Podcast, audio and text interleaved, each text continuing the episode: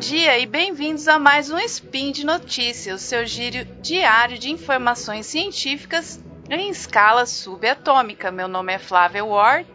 Meu nome é Tarek Fernandes.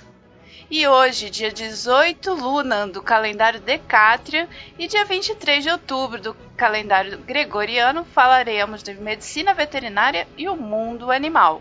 E no programa de hoje nós falaremos sobre animais selvagens e o turismo fast food no caminho para a erradicação da PPR até 2030 e sobre um inseto da Nova Zelândia que ganhou o nome de um vilão do Harry Potter. Speed Notícias.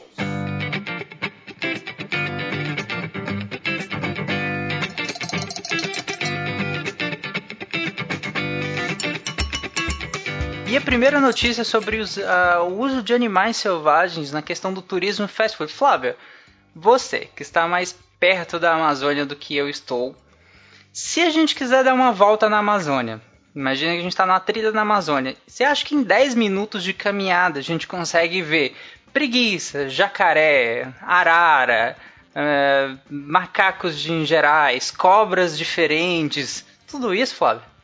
Não, você vai achar bastante mosquito nesses 10 minutos. Exatamente. Então, tá, tá havendo uma onda de, de, de, turismo, e aí já tem algum tempo, mas agora que a gente está começando a se atentar mais para isso, que é esse chamado né, de turismo fast food. Que é, em, em vez de, de haver essas trilhas em que você realmente adentra na natureza, vê os animais eventualmente, né, no seu habitat natural mesmo, não, eles, uh, os turistas estão pagando e agora, e inclusive mais barato porque essas trilhas eram mais caras, né? Os turistas estão pagando para ir a lugares específicos para ver animais que simulam a natureza. Então são comunidades, comunidades um pouco, uh, algumas mais isoladas, que têm esses animais selvagens, né? Lá muitos em cativeiro, outros eles como se eles fizessem um, um, uma migração pendular, em que eles pegam os animais em parte do, da, do, do, período ou do dia, e esses animais voltam entre aspas para a natureza, mas é claro que os animais vão ficar ali. E qual que é o grande problema disso? É que são animais selvagens. E eles têm qualquer interação humana com animais selvagens tem um impacto considerável no bem-estar desses animais. Se, se isso já não fosse o bastante, para essas pessoas é, terem esses animais por perto, elas usam, elas usam de artifícios que são realmente, sabe, são absurdos. Alguns cruéis. De, cruéis, exatamente. Alguns é alimentação, e aí é que eu não estou falando de alimentação própria, é alimentação justamente humana, então você vai dando petisco para esses animais, e é claro que eles vão ficar é, viciados nesse tipo de alimentação para quem é de, de Goiânia sabe que os, que os macacos lá da, da Universidade Federal de Goiás são viciadíssimos em comida é, industrializada. E, e, acaba acontecendo isso com esses animais também, que são animais selvagens, então prejudicam muito a saúde desses animais. É, além disso, alguns animais chegam a ficar aprisionados, por exemplo, preguiças. É, eu não sei se vocês já viram nas redes sociais, é bem comum essas selfies que o pessoal tiram com preguiças, porque elas são tão bonitinhas, né? Tão fofinhas. Não, gente, elas não estão sorrindo para vocês. O, o animal é daquele jeito. E aí as pessoas pegam esses animais e aprisionam eles né, perto de casa, ou, ou, porque na verdade, como são comunidades muito dentro da, da, da, da, da vegetação, muito dentro da, da, região amazônica, por exemplo, que eu estou falando especificamente, ali no Peru, no, no, até em regiões do Brasil também, então você está próximo do habitat de fato desses animais. Mas eles não estão vivendo como animais selvagens. Eles estão se alimentando de comida humana, eles estão em contato direto. Por exemplo, preguiças mesmo. Preguiças dormem mais de 20 horas por dia. Então, para elas terem contato durante o dia inteiro, praticamente, com humanos, você está impactando consideravelmente na vida desses animais. E isso tem um custo muito grande. E isso vem acontecendo com muita frequência em regiões do Peru, em regiões do Brasil, também em regiões da Bolívia. Colômbia. Da Colômbia. É, e, e, aí tem um outro por, tem um outro lado que é muito importante, que é essas comunidades que fazem isso, é, fica fácil às vezes a gente apontar o dedo, né? Mas essas comunidades elas vivem do turismo. Se vo, ela, é, majoritariamente a fonte de renda delas é o turismo. E no caso os animais. Com a retirada dessa fonte de renda, essas, essas populações ficam praticamente é, à mercê. Porque é bem complicado. É diferente dos índios, por exemplo. É, essa matéria que a gente está citando aqui, eu peguei no, no, na National Geographic, e eles falam, por exemplo, dos índios. Os índios eles têm uma fonte de renda própria até, né? A questão do artesanato, enfim, a, a questão que até mesmo levar as pessoas para conhecer a dinâmica indígena, que é uma dinâmica muito ímpar, né? E que é muito interessante. Essas pessoas não, a comunidade ribeirinha não é bem assim. Ela, ela não tem essa dinâmica ímpar, tão cultural, tão enraizada. É diferente a, a, a dinâmica econômica deles. Então tem um impacto muito grande na vida também dessas pessoas. E aqui eu não estou amenizando, falando que por conta disso seria o correto, apenas mostrando o cenário como ele é, né? E tem a, a questão da Colômbia, na, na Amazônia, né, que eles relatam que eles conseguiram reverter essa situação onde o pessoal usava animais e caçavam animais selvagens, eles conseguiram em, em Mocágua reverter para fazer uma área de preservação onde é possível os turistas irem acompanhados dos, dos biólogos, do pessoal que trabalha nessa área de, de reserva, para fazer essa, essa parte de observação da natureza, não de interagir, não catar e agarrar o macaco, mas observar o macaco lá em cima, no topo da árvore, se chacoalhando sozinho lá. E, e, uma coisa que também é possível ser feita aqui, lá em Manaus mesmo, é o Museu da Amazônia, que é muito lindo. E você pode passar o dia lá para fazer a visita. Tem, você anda nas áreas verdes, tem, tem várias coisas para você poder observar lá no Museu da Amazônia sem ter que fazer esse ecoturismo aí que, que o pessoal costuma para Uhum. para entrar em contato né, direto com os animais. A gente não precisa desse contato, a gente pode observar de longe, lembrando que essa interação, se vocês escutaram o último SciCast, é, de zoonoses, né? Você aumentando a interação, você aumenta a possibilidade aí de doenças entre humanos e animais. Fica a dica. Exatamente. As pessoas só têm que entender que animais selvagens é diferente de pets. Às vezes as pessoas vão com a mentalidade de ter um, de um pet, é, achando que é a mesma coisa no lidar com animais selvagens, e é uma coisa completamente diferente. O boto é, uma coisa, é um animal bonito, é um animal bonito, é fofinho e tal, mas não, você não tem que entrar na água e ficar pegando ele. Então é uma questão também de educação, né? não é só de, de punição. A gente precisa educar as pessoas para que elas entendam que animais selvagens é diferente de pets, é diferente de animais domesticados. Animais selvagens é uma coisa completamente diferente. A gente precisa educar essas pessoas também. E mesmo uh, educando, a gente também precisa punir, porque já é uma norma essa questão do não tocar animais. Por exemplo, eu comentei do boto agora em passeios em que você tem contato com o boto, você não pode tocar nele. Só que todo mundo toca, tira foto, faz tudo e não tem um, uma fiscalização para que isso seja é, inibido. E, é, e é, isso é, prejudica muito o animal, e como o Flávio falou, ainda tem essa questão da zoonose, né? Que é uma coisa perigosa. Isso tem que partir da gente, né? A gente tendo essa noção, é evitar de ir nesses passeios. Não dá não dá suporte a esse tipo de, de turismo. Exatamente. Você está contribuindo para uma degradação do bem-estar desses animais. Não faça isso. A segunda notícia do dia é no caminho para a erradicação da PPR até 2030. A PPR é a peste dos pequenos ruminantes, ou peste des petits ruminants. Que bonitinho. É... que ela que é uma doença viral causada por um morbilivírus, que é, que é do, do mesmo da mesma família aí da, da sinomose, da peste bovina, que já foi erradicada. E, e ela vai ser a erradicação dela, da, da peste de pequenos ruminantes, está prevista aí para 2030. Mas o que, que é isso que a gente nem conhece? A gente nem conhece porque ela não tem aqui no Brasil. É uma doença que causa febre, apatia, pelos eriçados, corrimento nasal e ocular, inicialmente seroso, depois ele vai evoluindo para mucoso e fica purulento. E, e, e, bem sério mesmo, que chega a fechar a narina, dificultando a, a respiração do animal. Causa diarreia também, hiperemia das mucosas e causando até necrose do epitélio, tanto oral quanto nasal e genital, nos principalmente nos ovinos e nos caprinos. Mas por que, que eu estou falando disso? Essa doença, ela tem a distribuição geográfica dela é bem interessante na África.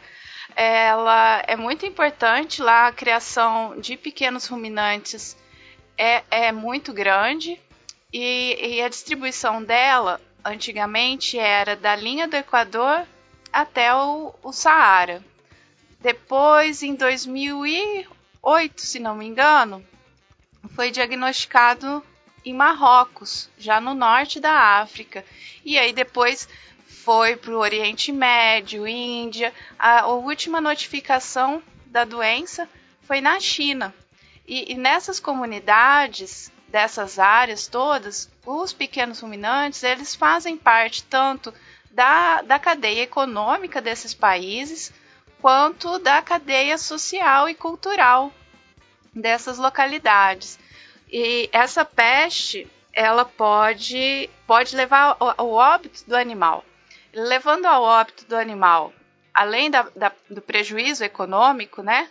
Aí ele vai colocar a segurança alimentar daquela população em risco, né? Porque desses animais aí você tem o leite, você tem a carne, é, em algum, algum desses animais aí você tem o, a utilização da lã.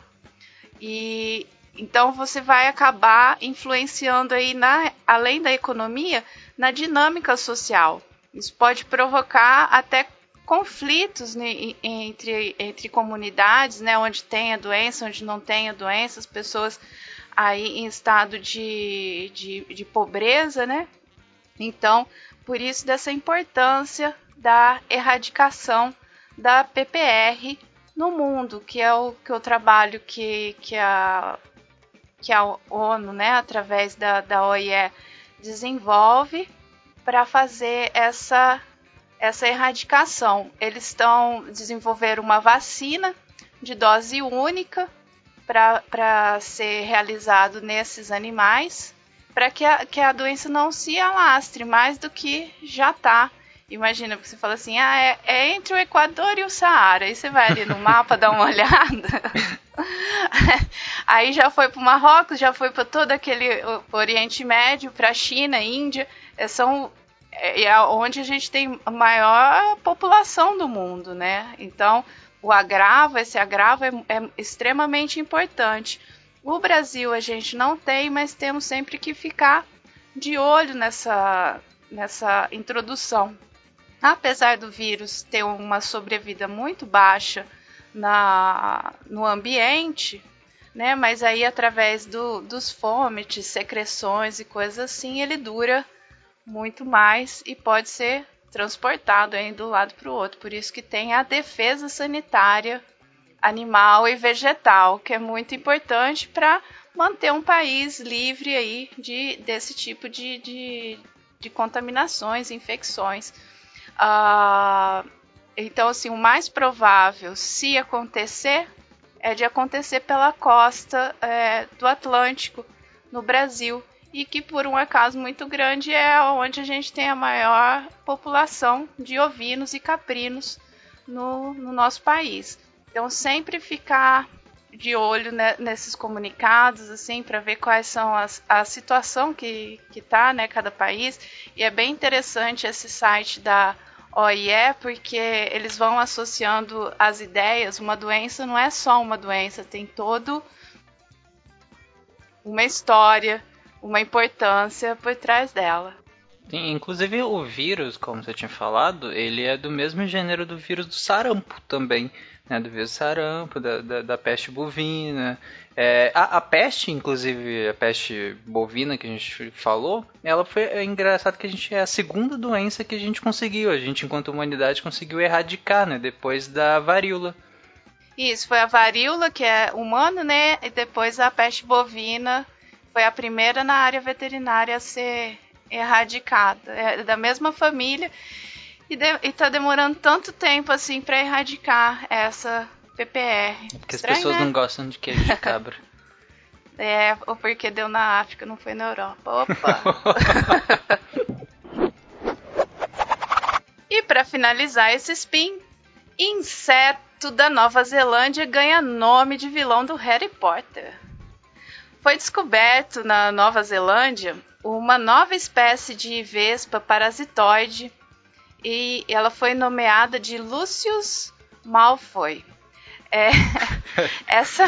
Que dá deixar o Fencas nomear os insetos. Ai, ai. O Fencas, ele arranjou um pseudônimo de Tom Saunders, da Universidade de Auckland, e, e estudando aí na, na, as espécies novas, ele acabou descobrindo essa, essa espécie, a Lucius Malfoy, e é uma vespa bem clarinha e ela é parasitoide, ou seja, ela se utiliza de outros, de outros insetos, ela acaba colocando os ovinhos dela ali e os e as, e nas larvas dos, dos, dos outros artrópodes para os ovos delas se desenvolverem. Várias dessas vespas parasitoides elas são usadas aí para o controle de pragas é, das culturas, né, da, das lavouras. Essa vespa é uma vespa nativa da, da Nova Zelândia, entre 3 mil outras, e que não são nocivas e ou, ou, não machucam os seres humanos, elas só vivem lá no cantinho dela, na boa, e elas não, não causam nenhum. não tem nenhuma malignidade aí na. E tá aí a associação, né? Porque segundo o pesquisador, ele colocou esse nome, né? Porque é, a maioria das vezes são muito mal vistas, né? Pela, pelas pessoas, sendo que 1% delas é que chegam a causar algum tipo de mal, né? Algum tipo de malefício à humanidade, direto no caso. E justamente pra, por isso que ele pensou, ah, vou pegar o nome de um personagem que é muito mal visto, mas que, segundo o pesquisador, é, teve uma redenção e que, na verdade, pode ter um impacto positivo no fim, ou que é, só tem uma capa de, de, de, de, ser maligno, mas na verdade não é assim, que, que é o Lucius Malfoy, né, o personagem do Harry Potter que na visão do novamente na visão do pesquisador se redime no final da saga e tal. Mas é uma visão dele, eu não compartilho tanto assim não. Para mim o Lucius ele ele aproveitou a maré, né? A maré que já estava virando por muito ruim já e foi embora. Não acho que ele se redimiu moralmente, mas. Eu acho que Tom Saunders de Auckland, ele queria muito botar esse é, nome mesmo. Ele procurou o motivo que ele achou para colocar alguém do Harry Potter. Certeza que foi isso. E aí foi isso. E foi a desculpa mais esfarrapada possível, mas ok. Mas ficou bom, ficou bom, ficou ótimo. Fencas curtiu, pelo menos. E por hoje é só, pessoal. É isso aí. Eu lembro que todos os links que, das matérias que nós comentamos estarão no post e eu espero que esteja também nos comentários do post. Qualquer dúvida, qualquer elogio ou crítica ou ódio esporádico que você estiver. E eu lembro que este podcast só é possível por conta do apoio do patronato do SciCast e do Patreon também, né? Que, no caso do Patreon você pode ir lá no PagSeguro também. Este e quase todos os podcasts da família Deviante dependem de você. Por favor, ajude. Nos ajude, gente. Ó, um grande beijo para vocês, tá?